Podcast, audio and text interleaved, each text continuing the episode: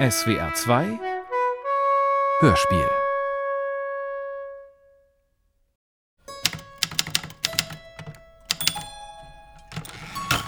Eine Frau in den späten 60ern sitzt an einer kaffeebraunen Olympia Deluxe Schreibmaschine. Sie tippt mit vier oder fünf Fingern, energisch, jedoch ohne Eile, mit hartem Anschlag von oben. Der Rhythmus ein wenig holprig, unregelmäßig. Die Hände groß und grob, fast Pranken, Arbeiterhände, vom Schreinern und von der Gartenarbeit zerschrammt. Eine finster dreinschauende Frau, den Kopf zwischen die Schultern geschoben. Daneben auf dem Tisch ein halbleeres Glas Whisky. Die Casa Highsmith oder Highsmith meets Highsmith nach den Tage- und Notizbüchern von Patricia Highsmith. Aus dem amerikanischen Englisch von Melanie Walz, Pochau, Anna-Nina Kroll, Marion Hertle und Peter Thorberg. Hörspielbearbeitung und Regie Nicole Paulsen. Tenja, Tessin. 13. Dezember 1988. Am Ende einer Sackgasse die Casa Highsmith. Zwei Möbelwagen. Hat mein Zeug wirklich beide gefüllt? Die Casa Highsmith. Ein weißer, von der Straße aus fensterlos wirkender Hausblock. U-förmig, wie eine Festung.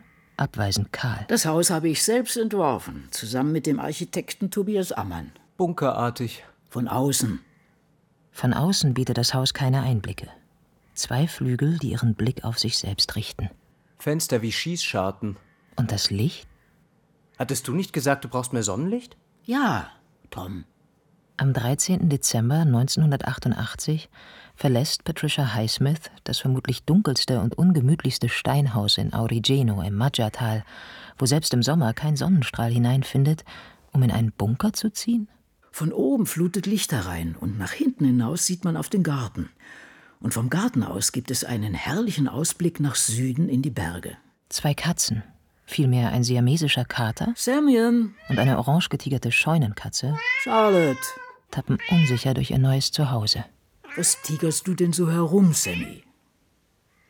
Sammy, hör endlich auf zu heulen. Patricia Highsmith sitzt in ihren abgetragenen Levi's 501, texanischem Westernhemd, Direktimport und ausgelatschten Leinenschuhen am Esstisch. Einen schwarzen Montblanc Füllfederhalter in den großen Händen. Neben sich ein Glas Whisky, der Aschenbecher in Griffnähe. 30. Januar 1989. Am 13. Dezember 1988 bin ich nach Tenja umgezogen. Immer noch so vieles zu verstauen. Ich denke über das fünfte Ripley-Buch nach. Armer Sammy, dir fehlt das Klappern meiner Schreibmaschine. Du hast schon ewig kein Buch mehr geschrieben. Nur viele Ideen für den neuen Ripley. Zum Schreiben brauche ich Ruhe. Wann kann ich endlich mit dem neuen Ripley beginnen? Ripley. Tom Ripley. Meine längste Beziehung. Oder eine Art. Alter Ego. Tom, Amerikaner wie du, mit einer Vorliebe für Europa, Frankreich. Ein ständiger Begleiter. Wie lange kennen wir uns jetzt? 1952. Auf meiner Reise nach Positano an der Amalfiküste fing alles an. Ich trat eines Morgens auf die Hotelterrasse und sah in der Ferne einen jungen Mann in Shorts und Sandalen mit einem Handtuch über der Schulter am Strand entlang gehen. Er wirkte nachdenklich, rätselhaft, faszinierend. Ich sah diesen Mann niemals wieder. Er war die Vorlage für Tom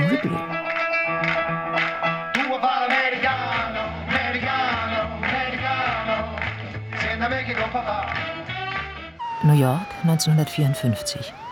Eine junge Frau, blendend aussehend, dunkler Pagenschnitt im Stil Comme des Garçons, sitzt an ihrem Schreibtisch in Manhattan vor einem Spiralbuch der Columbia University aus gelbem, leicht grünstichigem Papier. Das Cover ziert der Schriftzug Columbia samt Wappen. 28.03.1954. Ein junger Amerikaner, halb homosexuell, ein durchschnittlicher Maler, der von zu Hause ein regelmäßiges Einkommen bekommt. Die 33-jährige Patricia Highsmith, gerade von Texas nach New York zurückgekehrt, stürzt sich in die Arbeit an ihrem neuen Roman. Zu Beginn ist er ein harmloser, auf manche attraktiv, auf andere abstoßend wirkender junger Mann. Dann wird er zum Mörder, der aus Vergnügen tötet. Das organisierte Verbrechen der Gruppe, in die er geraten ist, wird für ihn zum Mittel, andere zu bestrafen. Er könnte sich im Verlauf der Geschichte läutern, wirklich zum Helden, zuletzt sogar altruistisch werden. Ach, ich sehe ihn vor mir, wie er sich im Terrazza in Palma de Mallorca amüsiert. In Shorts, lächelnd in der Sonne. Er sollte Clifford heißen. Oder David. Oder Matthew. Oder Tom. Tom Ripley. Der charmante, latent psychopathische, unauffällige junge Amerikaner in Europa. So die Kritiker. Mir wurde klar, dass mein Interesse und meine Neugier den Geisteskranken und den Kriminellen gelten. Kein Buch ging mir je leichter von der Hand. 12. Mai 1954. Ich bin glücklich nach alledem. Arbeite sehr glücklich an meinem neuen Buch A Month of Sundays. A Month of Sundays, der Arbeitstitel. Aus dem wurde dann schließlich The Talented Mr. Ripley.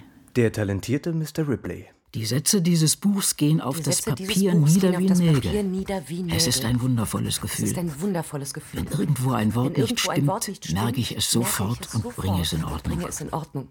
Eine Notiz zum ersten Ripley in Tagebuch Nummer 12, 1954. Oft kam es mir vor, als hätte Ripley es selbst geschrieben und ich nur die Schreibmaschine betätigt. 16. März 1954. Letztes Jahr hat nichts einen Sinn ergeben. Meine Haltung war, trink noch einen. Jetzt ergibt immer noch nichts einen Sinn. Aber solange man nun einmal beschlossen hat zu leben, muss man immer versuchen, das Richtige zu tun. Letztes Jahr habe ich mein Geld verschleudert wie ein betrunkener Matrose. Es geschieht mir völlig recht, wenn ich pleite bin oder sogar im Schuldgefängnis lande. 1.10.1954. Was ich vorausgesagt hatte, dass ich es einmal tun würde, das tue ich bereits in diesem Buch. Tom Ripley. Nämlich den eindeutigen Triumph des Bösen über das Gute zu zeigen und mich daran zu erfreuen. Und ich werde dafür ich sorgen, dass werde meine dafür Leser sich sorgen, auch dass daran meine erfreuen. Leser sich auch daran erfreuen. Ungestraft morden. In einem erdachten Leben. Kein Happy End für Moralisten. Deshalb mögen die Amerikaner meine Romane nicht. Pat sitzt zurückgelehnt auf ihrem weißen Sofa und blättert in einem antiquarisch aussehenden Buch. Auf dem Coffee Table neben ihr eine Blockflöte, ein schwarzer Füllfederhalter. Auf dem Terrakotta-Fußboden wenige Möbel, selbst gezimmert. Karl Menninger. The Human Mind. Mit neun entdeckte sie, außer Dickens, Dostoevsky, Conan Doyle, zwei ihrer Lieblingsbücher. Ein illustriertes Anatomiebuch ihrer Mutter und Karl Menninger, The Human Mind. Eine Sammlung populärwissenschaftlicher Studien über abnorme menschliche Verhaltensweisen. Kleptomanen, Pyromanen, Schizophrene, Serienmörder. Praktisch alles, was mental falsch laufen kann. Die Tatsache, dass es sich um reale Fälle handelt, machte es für mich schon als Kind viel interessanter als Grimms Märchen. Ich bemerkte, dass diese Leute äußerlich völlig normal aussahen und dass ich von solchen Menschen umgeben sein könnte.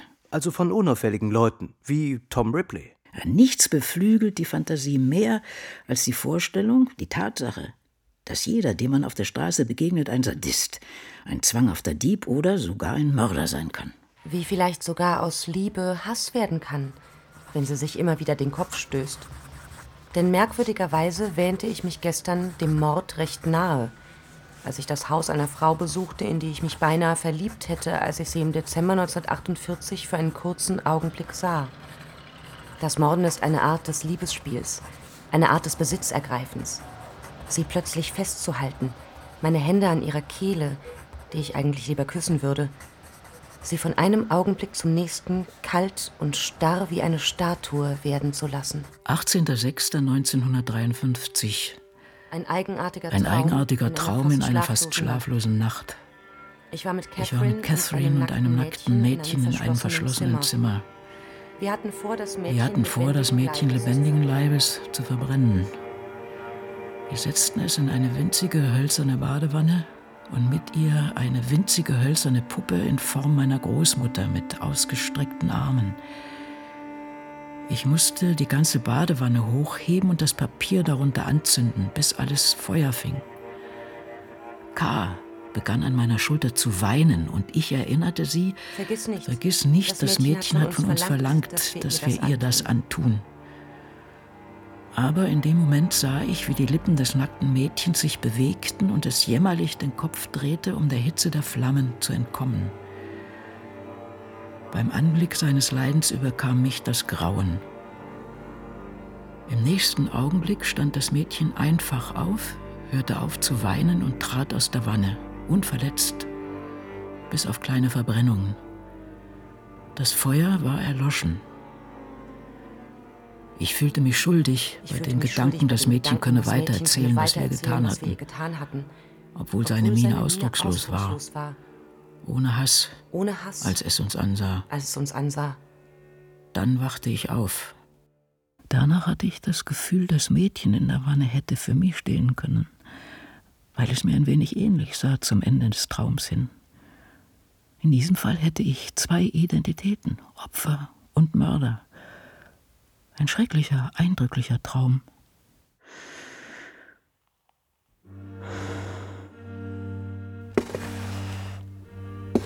Pat räumt Ringbücher mit der Aufschrift Columbia University in einen Schrank. 12.12.1961.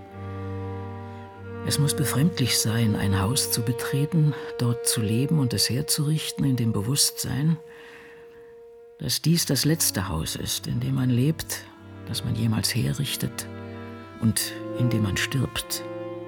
Fast auf den Tag genau, 27 Jahre vor meinem Umzug in die Casa Highsmith, habe ich diese Gedanken in mein Notizbuch geschrieben. Und jetzt scheint genau dieser Moment gekommen.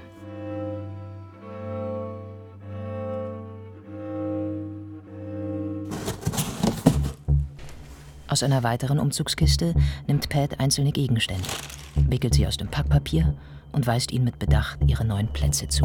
Ein Aschenbecher aus einer Lesbenbar in Paris. Ein Katzenfigürchen. Noch ein Katzenfigürchen. Eine geklöppelte Schnecke in Acryl gegossen. Früher waren es echte Schnecken. die sogar in ein Pariser Hotel eingeschmuggelt wurden. Nicht zum Verzehr, sondern zur Gesellschaft. Ein Porträt von dir. Das Bild kommt hier in den Treppenaufgang. Ein sehr scharfer Brieföffner mit Klinge. Ein Schweizer Taschenmesser mit Werkzeugen, klar. Ein Dolch. Das Tranchierbesteck gefällt mir. Du lebst in deinem eigenen Museum. Ripley auch. Das eingemauerte Gefühlsleben findet Ausdruck in Gegenständen. Ein Ersatz für echtes Leben. Echte Gefühle. Jedes einzelne Objekt bedeutet die Welt. Eine Welt. Meine Welt. Highsmith Country. Und immer die beiden Säbel an der Wand in klassisch gekreuzter Duellposition. Zwei konföderierten Säbel. Die habe ich mit zwölf in Fort Worth gekauft, als ich bei meiner Großmutter gelebt habe. Und meine Mutter zurück nach New York zu meinem Stiefvater zog. Die Säbel hingen schon in jedem meiner Häuser. Es wird Frühling in Tenja. Der Blick vom Wohnzimmer geht hinaus in den Innenhof. 7. Mai 1989. Rasen jetzt grün, alle Büsche prächtig. Ich habe zwei weitere Artikel für die Welt geschrieben. Vorwort zu Salz und sein Preis. In der bevorstehenden Diogenes-Ausgabe als Carol. Und nicht mehr unter dem Pseudonym Claire Morgan wie 1952. Nach 27 Jahren und fast einer Million verkauften Exemplaren endlich unter dem Namen Patricia Highsmith. Eine Art literarisches Coming-out. Dann kann der rachsüchtige Pöbel über mich herfallen. Wie über Oscar Wilde. Und fremde Tränen füllen ihm voll des Mitleids Tränenkrug. Denn Ausgestoßene weinen um ihn und die weinen nie genug. In Schrift auf Oscars Grabstein. Neben der Olympia Deluxe liegt aufgeschlagen ein altes Tagebuch. Für das Vorwort zur neuen Ausgabe von Salz und sein Preis, jetzt Carol, gilt es noch einmal einzutauchen in den Dezember 1948. Carol. 8. Dezember 1948. War das der Tag, an dem ich Mrs. Sen begegnet bin? Kathleen Wiggins Sen, alias Carol, erschien eines Tages Anfang Dezember 1948 in der Spielwarenabteilung des New Yorker Kaufhauses Bloomingdale's. Die 27-jährige Pat hatte dort gerade einen Aushilfsjob als Verkäuferin angenommen. Eines Vormittags trat in dieses Chaos aus Lärm und Kommerz eine blonde Frau im Pelzmantel.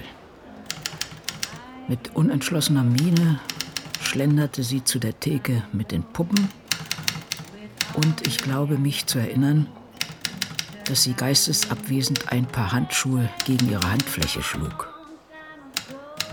Vielleicht fiel sie mir auf, weil sie allein war oder weil ein Nerzmantel eine Seltenheit war und weil sie blond war und Licht auszustrahlen schien. Pat ging auf direktem Weg nach Hause und schrieb in nur zwei Stunden einen Entwurf für Salz und seinen Preis. Fiebrig, weil die Windpocken ausbrütend, elektrisiert von der Begegnung. Ihre Blicke begegneten einander im selben Augenblick. Therese schaute von einem Karton auf, den sie öffnete, und die Frau wandte den Kopf, sodass sie Therese unmittelbar ansah. Sie war groß, blond, elegant und anmutig in dem weiten Pelzmantel, den sie mit einer in die Taille gestemmten Hand offen hielt. Ihre Augen waren grau, farblos, doch so eindringlich wie Licht oder Feuer. Und unter ihrem Bann konnte Therese den Blick nicht abwenden. 31. Mai 1950. Ich lebe inzwischen so völlig. Ich lebe mit inzwischen Carol so und völlig Therese, mit Carol und Therese, dass ich mir nicht dass ich einmal mir nicht mal vorstellen kann, für mich eine Liebesaffäre in Betracht zu ziehen. Außerdem bin auch ich in Carol verliebt in Carol und kann nichts anderes lesen nichts als Highsmiths Notizbücher. Das muss entsetzliche Egomanie sein. Das muss entsetzliche Egomanie sein. Vor diesem Buch mussten sich Homosexuelle in amerikanischen Romanen die Pulsadern aufschlitzen, im Swimmingpool ertrinken oder heterosexuell werden. Für Carol und Therese gab es die Chance auf ein Happy End. 12.05.1989 Rachmaninows drittes Klavierkonzert. Außerordentlich schön und kraftvoll. Nicht so traurig wie Nummer zwei. Tom Ripley würde das dritte gefallen. Da bin ich mir sicher. Auf dem großen Esstisch Tagebuch Nummer 17. Daneben ein leeres Glas. 28. Mai 1989. Ich habe mit dem neuen Ripley begonnen und um 17 Uhr vier Seiten geschafft.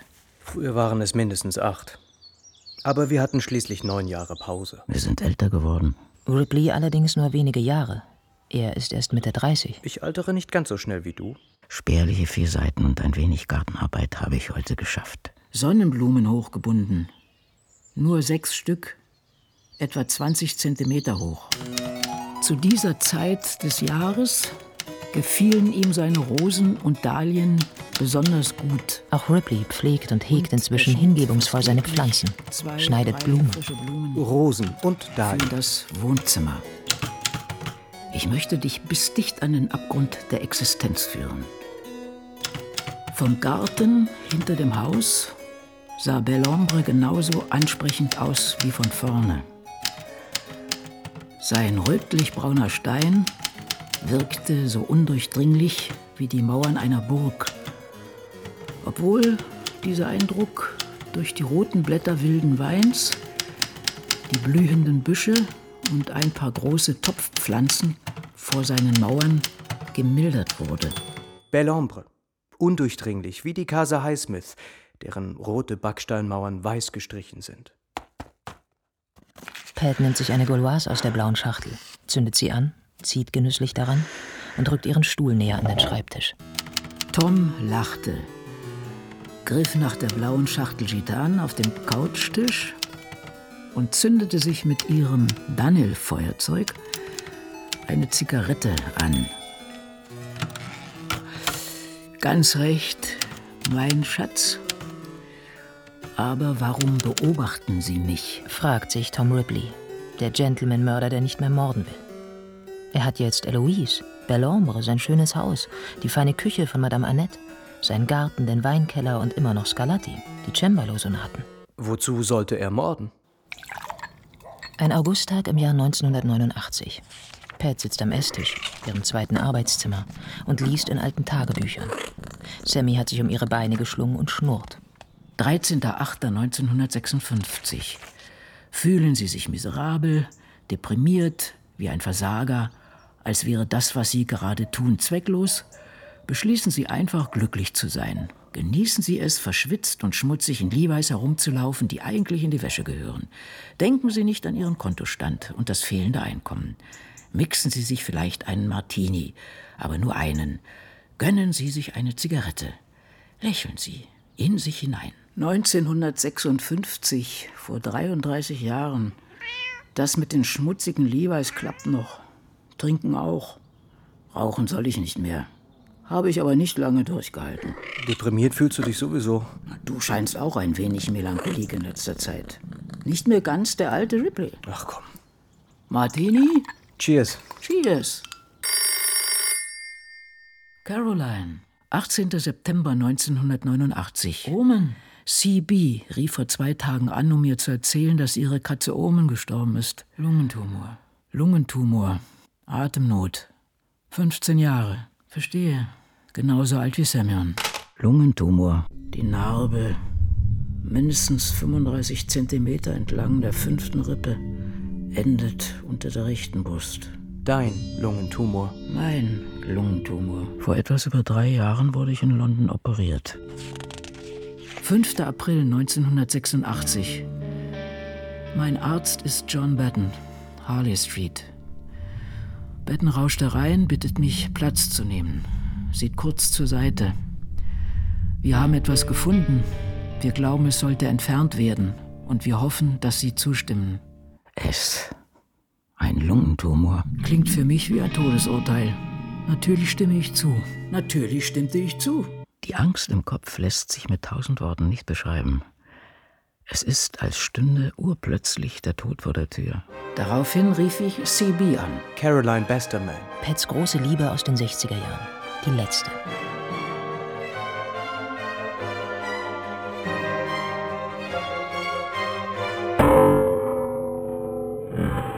CB. 20. Juli 1962, London. Nach dem Abendessen kamen die Bestermans auf einen Drink vorbei.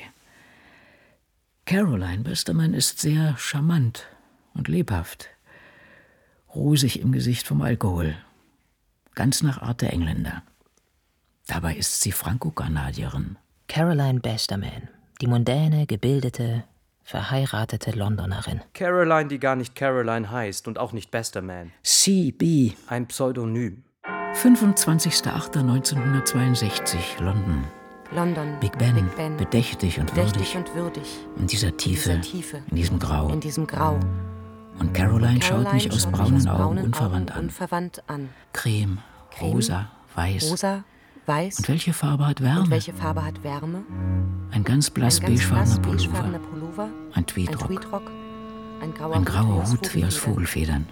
Ich erinnere mich an ihr Lachen. Ich erinnere mich an ihr Auf dem Lachen. Boot von Greenwich sagte sie schließlich, mir ist kalt. Auf dem Boot von Greenwich sagte sie schließlich, mir ist kalt. Daran ließ sich anständigerweise nichts Daran ließ ändern. sich anständigerweise Und wir nichts waren ändern. beide sehr anständig. Und wir waren beide sehr anständig.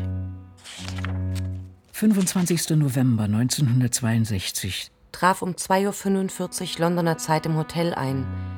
Ein entzückender Brief von Caroline, geschrieben auf dem Schiff. Ihr Gatte ist schon wieder rasend misstrauisch. Sie verwirrt mich mit ihrem Wunsch, ihm alles zu erzählen. Vielleicht verklagt er mich. Jedenfalls könnte er das, wenn er von sie und mir wüsste. 5.8.1965. Die Affäre mit einer verheirateten Frau. Man mag ja für eine Weile sagen oder denken, dass man mit der wenigen gemeinsamen Zeit miteinander zufrieden ist. Womit man aber keinesfalls zufrieden ist, ist, emotional den zweiten Platz einzunehmen oder sich vielleicht den ersten Platz zu teilen oder vielleicht sogar gefühlsmäßig der anderen Person vorgezogen zu werden, von der sie sagt, meine Dienste ihm gegenüber verrichte ich als eine Pflicht. Nur Pflicht? Beweis mir das. 3.11.1966. In den schrecklichsten und furchterregendsten Momenten meines Lebens setze ich meine Hoffnung eher auf Mozart als auf Beruhigungsmittel. Es ist mir nicht möglich, die Freude auszudrücken, die mich an einem elenden Samstagmorgen überkam, als ich mit dem Transistorradio im Bad dem 24. Klavierkonzert lauschte. CB, die größte Krise meines Lebens. Mozart, C-Moll. 18. September 1989. Ich würde gern wieder anfangen zu arbeiten. Es ist nicht normal für mich, dass ich die Arbeit ständig verschiebe. Wenigstens der Lungenkrebs ist derzeit stabil. Aber sie kommt immer wieder. die Angst. Zwei Reisen nach London im August, eine bevorstehende Reise nach New York Ende September und die Nachwehen des Umzugs lassen die Tage dahinrinnen. Ripley muss warten. Du vertröstest mich. Ich finde keine Ruhe zum Schreiben. Statt zu schreiben, blätterst du stundenlang in deinen alten Tagebüchern. Liest, kritzelst darin herum.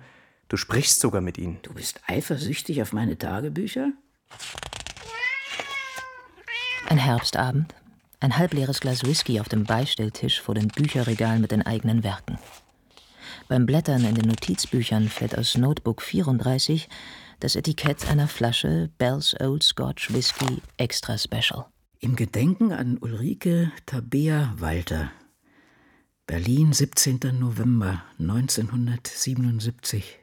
Pats Eintrag auf dem Etikett der Flasche Bells zur Erinnerung an eine durchfeierte Nacht mit der deutschen Avantgarde-Filmerin Ulrike Ottinger, einem Mann namens Walter und Tabea Blumenschein. Tabea. Schauspielerin, Kostüm- und Bühnenbildnerin, Allround-Künstlerin, Autorin und Regisseurin, Sängerin der Punkband Die tödliche Doris.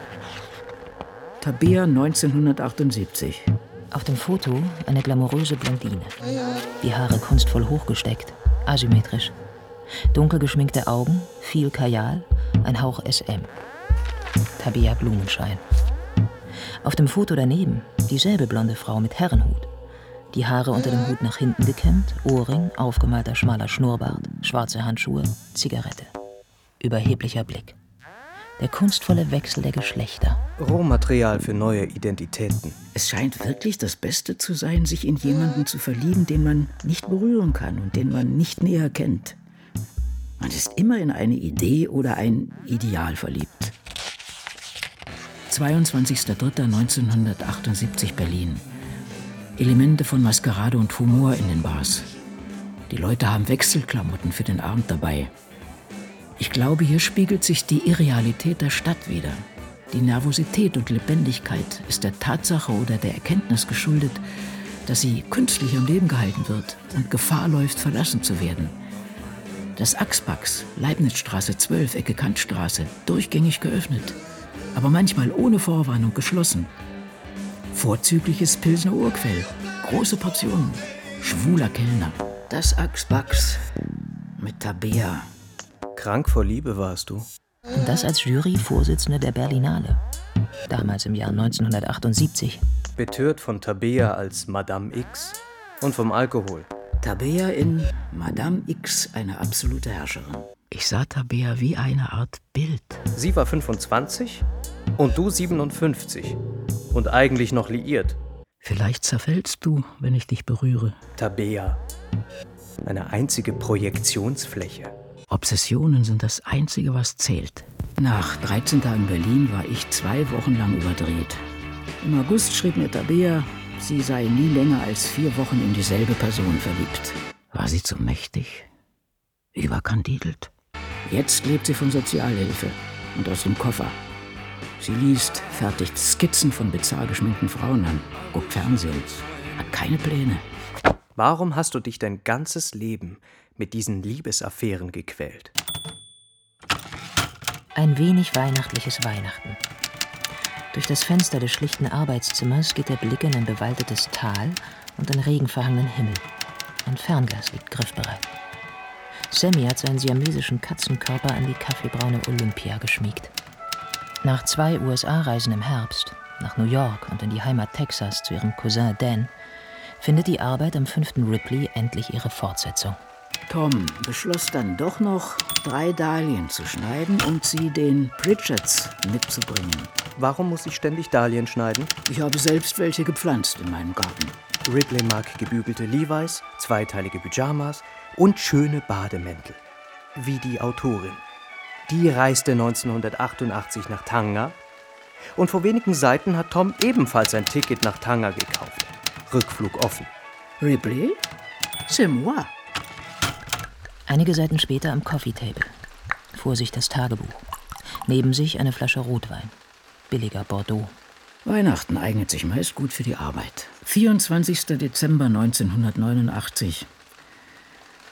In den letzten beiden Wochen hatten wir etwa 40 Zentimeter Regen. Ich versuche mit dem Ripley-Buch weiterzumachen. Habe jetzt 59 Seiten. Tom wird in Bellombre belagert, unter Druck gesetzt und bedroht. Ein merkwürdiges amerikanisches Ehepaar, die Pritchards, taucht plötzlich in Villepers auf, macht Anspielungen auf Dickie Greenleaf. Toms ersten Mord. Außerdem droht Pritchard die Leiche des amerikanischen Weinhändlers Murchison Den habe ich im zweiten Band mit einer Flasche erschlagen. aus dem Long-Kanal bei Villepers zu fischen. Damit würde Toms kriminelle Vergangenheit ans Licht gezogen. Mittlerweile mordet Tom nur noch, wenn er denkt, es sei richtig. Wozu sollte ich jetzt morden? Du fühlst dich von den Pritchards bedroht. Deine auf Mord und Betrug gebaute Ripley-Welt droht, entlarvt zu werden, zu zerbröckeln. Vielleicht bin ich gar nicht mehr imstande, einen Mord zu begehen. Das könnte der erste Ripley werden, in dem Ripley niemanden tötet.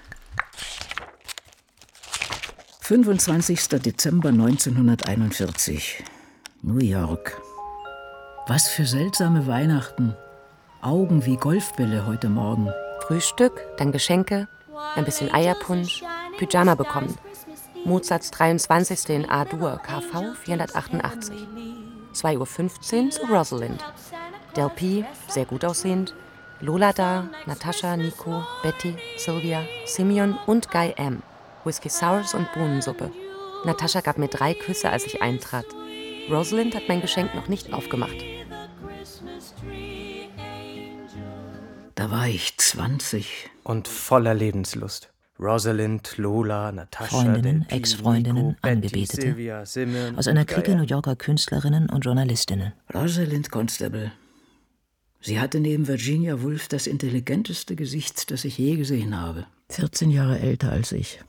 Unerreichbar. Merry Christmas. 17. Februar 1990. Sammy musste am Donnerstag, 15. Februar, aufgrund von Nierenversagen eingeschläfert werden. Dabei wärst du sicher lieber in den Wald gegangen zum Sterben.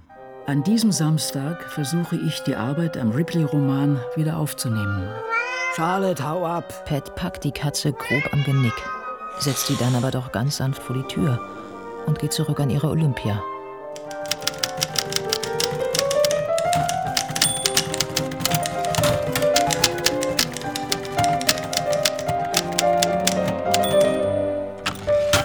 Einundzwanzigster 1990.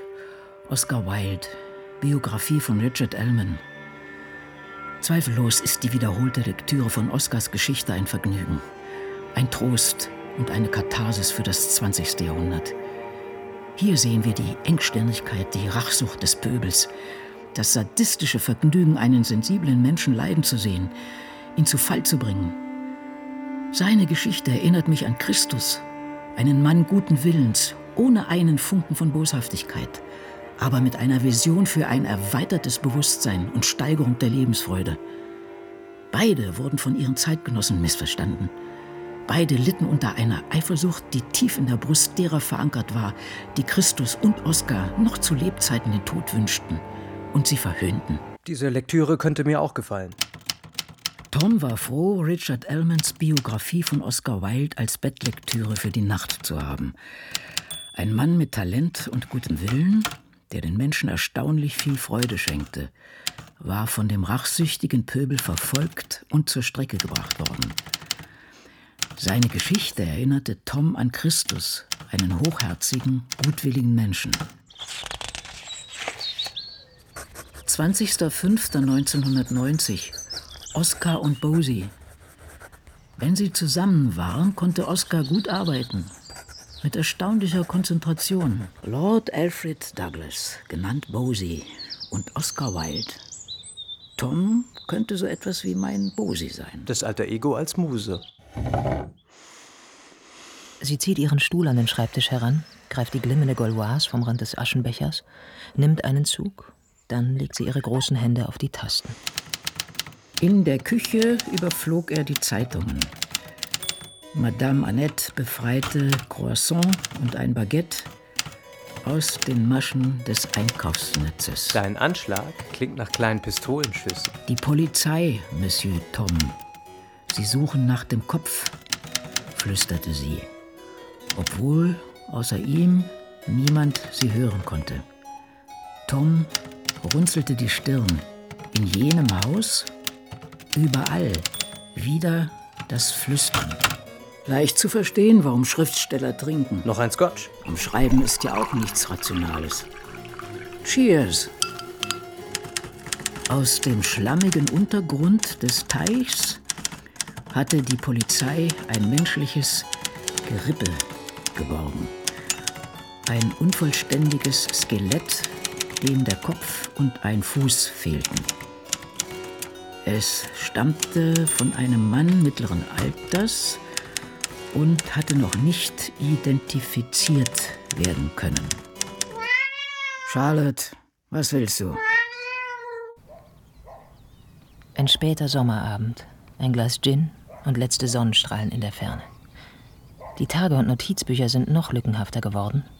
Zwischen den leeren Seiten oft Katzenzeichnungen. Carol, Salz und sein Preis, ist jetzt auf Platz 4 der deutschen Bestsellerliste. 9.06.1990. Am 27. Mai habe ich die erste Fassung von Ripley Underwater abgeschlossen. Ich hatte das Buch am 28. Mai des Vorjahres angefangen und bin wahrlich oft genug aus der Arbeit herausgerissen worden. Gefällt dir das Ende, Tom? Gekonnt retourniert, würde ich sagen. Murchisons Überreste, Die Leiche, die Tom im zweiten Band in den Loire-Kanal geworfen hatte. mit denen Pritchard mich erpressen wollte, einfach im Gartenteich des Ehepaars Pritchards zu versenken. Und nun sind die beiden Nichtschwimmer beim Bergen des Skeletts in ihrem eigenen Teich ertrunken. Fast eine Slapstick-Nummer. Ja. Und Ripley durfte lachend beim Ertrinken zusehen. Sie haben meinen Job selbst erledigt. Zum Totlachen. Danke, dass ich dieses Mal nicht töten musste. Papiere und Bücher stapeln sich auf dem langen Esstisch. Am entfernten Ende ist kaum Platz für ein Tischset. Eine offene Packung Gauloise liegt neben dem Teller. Seit Juni habe ich nichts mehr in mein Tagebuch eingetragen. 27. Oktober 1990, Ende Juni war ich in London, nachdem ich die erste Ripley-Fassung fertig hatte. Der Regen fällt und die Tage werden kürzer im Tessin. 28. Oktober 1990. Es hat den ganzen Tag geregnet. In London hatte ich einen Termin bei Dr. Stuart Clark, der die Nachfolge von Dr. John Batten angetreten hat. Findet, ich sei in gutem Zustand. Guter Zustand.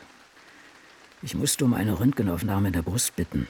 Zur Sicherheit. Im September hörte ich, dass Graham Greene seit Weihnachten sehr krank ist und sich von einer Bluttransfusion zur anderen hangelt. Bier, Whisky, Gauloise, frühe Dämmerung und Stille. Die ständigen Begleiter in der Casa Highsmith. 31. Oktober 1990, Halloween. Und so still hier. Die Kinder haben eine Woche frei wegen aller Seelen. 10. Dezember 1990. Über das Wochenende schwerster Schneefall seit 100 Jahren im Tessin. Der Schneepflug kam gestern und heute, um die Gasse zwischen dem Speckhaus und meinem zu räumen. Ich muss an CB schreiben. Um ihr so gut es geht mein Déjà-vu-Gefühl im Juni zu schildern. Das gleiche Gefühl, beiseite geschoben zu werden, herrschte sicher auch in England im Mai 65, bis ich im Oktober 66 Schluss machte, als sie wieder zu sich kam, wie sie es ausdrückte. Bloomsbury gefällt Ripley Underwater, einschließlich Titel. Jetzt eine Pause. Ferien zu Hause. Ordnung schaffen, die Dinge sortieren, Dinge loslassen. Wer wird das Geld einmal bekommen? Wer die Rechte? Die größte Last des Alters ist die zunehmende Komplexität der eigenen Angelegenheiten. Der Besitz eines Hauses, Bankprobleme, Agenten, Verpflichtungen.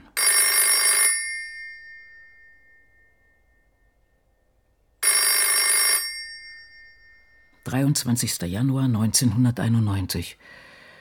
Geburtstag, Samstag, 19. Telefonanrufe und Blumen. Telegramme. Ich schreibe immer noch Dankesbriefe. Vier Tage nach ihrem 70. Geburtstag am 19. Januar 1991 sitzt die berühmte Autorin in einer abgetragenen Strickjacke vor ihrem Kamin. Es ist kalt in der Casa Highsmith. Doch der echte Kamin, den sich die junge Schriftstellerin einst so sehr gewünscht hat, bleibt kalt. Das Brennholz ist teuer und soll nicht verschwendet werden. Hallo? Juliet. 12. Februar 1991. Was? Mary. Um 19 Uhr rief Juliet Buck an, um mir zu erzählen, Mary Ryan sei am Samstag, den 9. tot im Garten aufgefunden worden. Sie hatte eine Schlaftablette genommen plus einen Drink. Beerdigung nächsten Samstag. Ob es Absicht war? Es war sehr kalt. Sie ist eingeschlafen und erfroren. Wieder eine alte Freundin. Aus der Zeit in Moncourt, Frankreich.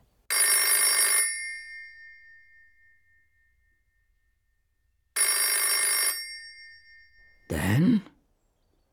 Es ist mitten in der Nacht. Was?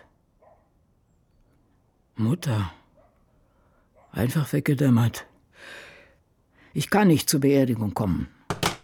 17. März 1991. Am 13.03. nachts um 3.30 Uhr rief mein Cousin Dan an, um mir mitzuteilen, dass meine Mutter soeben gestorben war. 20.30 Uhr seiner Zeit. Nur die Codes werden da sein, nehme ich an, da sie all ihre Freunde überlebt hat. Im September wäre sie 95 geworden. Mary Coates Highsmith. Ich muss Ripley Underwater den letzten Schliff verleihen. Die pistolenartigen Anschläge der braunen Olympia durchdringen die Casa Highsmith. Einige Seiten und einige Gläser Whisky später, dann Stille. Meine Mutter ist tot. Dabei war sie schon seit über zehn Jahren tot. Hirntod. Die beiden konföderierten Säbel an der Wand hängen nun parallel zueinander, in die gleiche Richtung zeigend. Ist das Duell zu Ende? Cheers! Das lebenslange Duell zwischen Mary Coates Highsmith und ihrer Tochter Patricia Highsmith, geboren als Mary Patricia Plangman. Mary Coates Highsmith. Tot. Meine Mutter, die während ihrer Schwangerschaft eine Flasche Terpentin trank, um mich abzutreiben. Mit Terpentin. Aber es wirkte nicht. Neun Tage vor Pats Geburt ließ sich die Mutter vom leiblichen Vater Jay Plangman scheiden, um drei Jahre später dann Pats Stiefvater, Stanley Highsmith, zu heiraten. Als Baby hat sie mich bei meiner Großmutter in Fort Worth deponiert und ist nach New York zu meinem Stiefvater gezogen. Den Kopf zwischen den Schultern eingegraben, ein Glas Whisky in der Hand, sitzt Pat vor den beiden Säbeln. Charlotte, hier, riech mal. Böses Vieh. 12. April 1991. Letzte Woche hart. Graham Greene starb Mittwoch und Max Frisch am Donnerstag. Die Weltwoche rief mich am Mittwoch an und bat um 500 Wörter über Gigi, die ich tatsächlich geschafft habe. 11. Mai 1991. Charlotte wird sieben. Muttertag. Mutter, Mutter, Mutter. Mutter. 19.06.1991. Unglücklich sein hat etwas mit der persönlichen Beurteilung einer Situation zu tun. 6.07.1991. Die Welt scheint aus den Fugen zu geraten. Das führt zu einer erschreckenden Auseinandersetzung mit Existenz, Bewusstsein, Sinn des Weiterlebens, falls es so etwas wie Sinn überhaupt gibt. Macht man einfach nur weiter, weil die anderen es auch tun? Meine Anwältin schlägt vor, dass ich Tenja in eine Stiftung für Schriftsteller und Künstler aus aller Welt umwandle. Das könnte bewirken, dass ich nach dem Tod von der Erbschaftssteuer befreit wäre. 1.6.1961 Mein Leben ist eine Abfolge unglaublicher Fehler. Dinge, die ich hätte tun sollen oder nicht. Unangenehm, sich dem zu stellen. Vor allem deswegen, weil ich immer noch dasselbe tue, obwohl ich versuche, meine Lehren aus der Vergangenheit zu ziehen. Wie ist die Lösung? Wie ist die Lösung?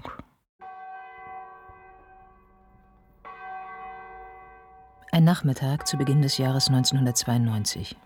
Einer dieser grauen Wintertage, die es im Tessin trotz des Lichts gibt. Die so und so vierte Gauloise klimmt im Aschenbecher vor sich hin. Der Lieblingsfüller klemmt fest zwischen Daumen und Mittelfinger der rechten Hand. Der ergraute Pagenkopf ein wenig wirr. Ungepflegt, würde Tom sagen. 9. Januar 1992. Ein düsterer Gedanke, denn vor ein paar Tagen hatte ich das Gefühl, ich sollte, müsste vor meinem Tod alle Tagebücher verbrennen.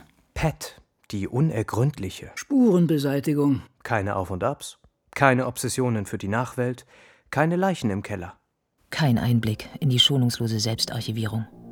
Kein Blick auf einen in sich zerrissenen, in Widersprüchen gefangenen Menschen.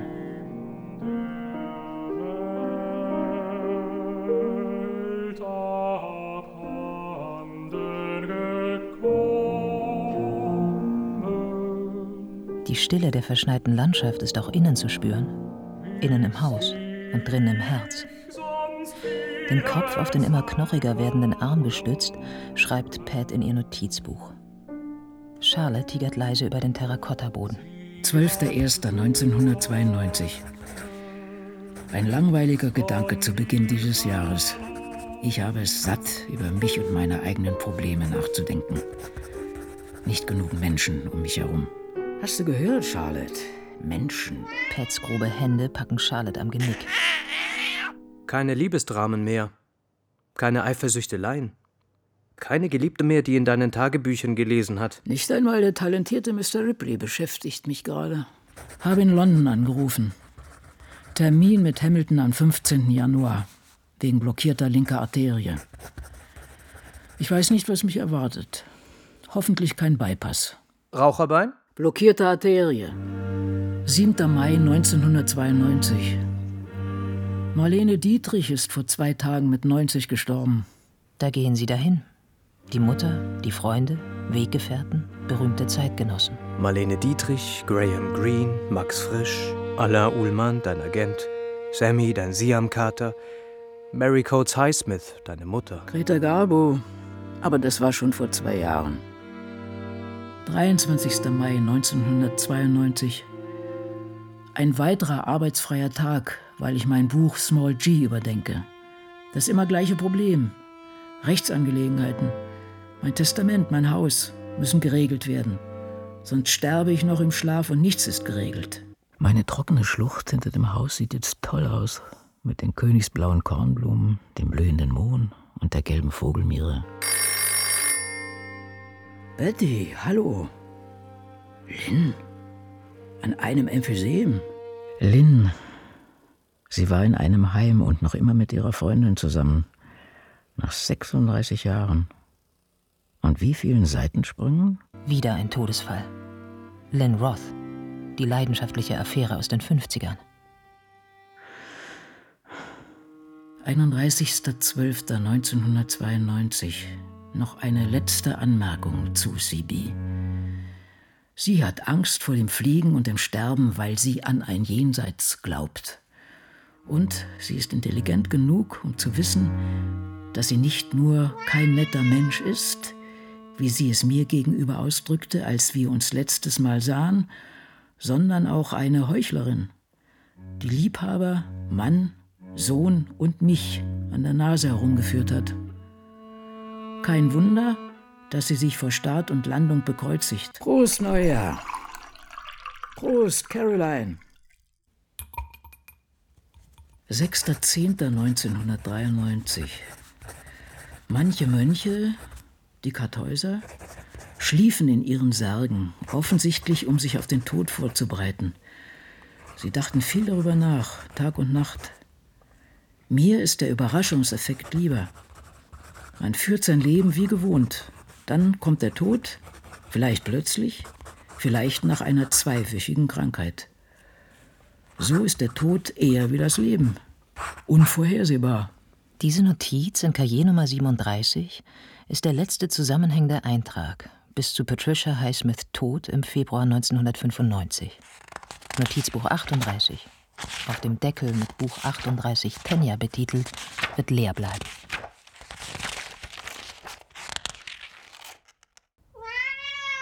Die Katze eines Mannes fängt an, ihn zu meiden, als er im Sterben liegt. Es ermöglicht ihm leichter zu sterben. Der Hund würde vermutlich bei ihm bleiben, selbst am Grab. Oder, Charlotte? Denkst du an den Tod? Ich habe zwei bösartige Krankheiten. Krebs, genauer gesagt eine spezielle Art von Leukämie und Anämie. Aber es heißt, ich sei jetzt stabil. Ich werde also nicht innerhalb der nächsten Monate sterben. Ich brauche jetzt häusliche Betreuung. Der Blick aus dem großen Fenster nach Süden zeigt einen verwilderten Garten. Der Rasen verdorrt, seit Monaten nicht mehr gemäht, braun wie ein Teppich. Dein Garten sieht so verwildert aus wie deine Haare. Ein Gärtner ist zu teuer. Und die Wasserrechnungen kann ich nicht bezahlen. Kein Ort mehr für deine geliebten Schnecken. Deine Nase blutet. Die Anämie. Nichts gegen damals. 1980 dachte ich, ich würde sterben. 15.01.1980, Krankenhaus Nemours. Ich werde um zwei Uhr morgens wegen starken Nasenblutens eingeliefert, das in den kommenden fünf Tagen alle zwei Stunden oder so in einen kräftigen Schwall übergeht. Ich dachte ziemlich viel an Tabea. Vielleicht, weil ihr Leben so fröhlich ist im Vergleich zu meinem warmen, hellen Blutsturz. Mein Leben, das sich in nierenförmige Becken ergießt. Ich möchte meine Angelegenheiten regeln. Als ich mich besser fühlte, träumte ich, dass ich eine Treppe hinunterging, zu einem Platz, der aussah wie Trafalgar Square. Wasser strömte durch alle Rindsteine und die Leute riefen, da, ein Otter, seht nur.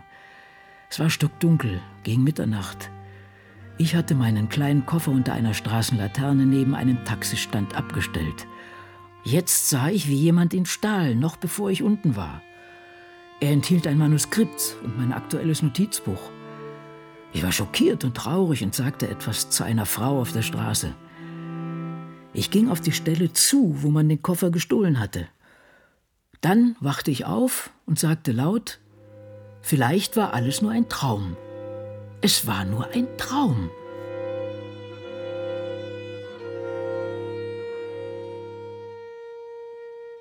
Ein Traum. Der Tod. Zwei Tage und zwei Nächte lang eine irritierende Möglichkeit. Am dritten oder vierten Tag hatte ich solche Angst vor dem Tod, dass ich darum bat, die Tür zu meinem Zimmer aufzulassen. Die Krankenschwester weigerte sich.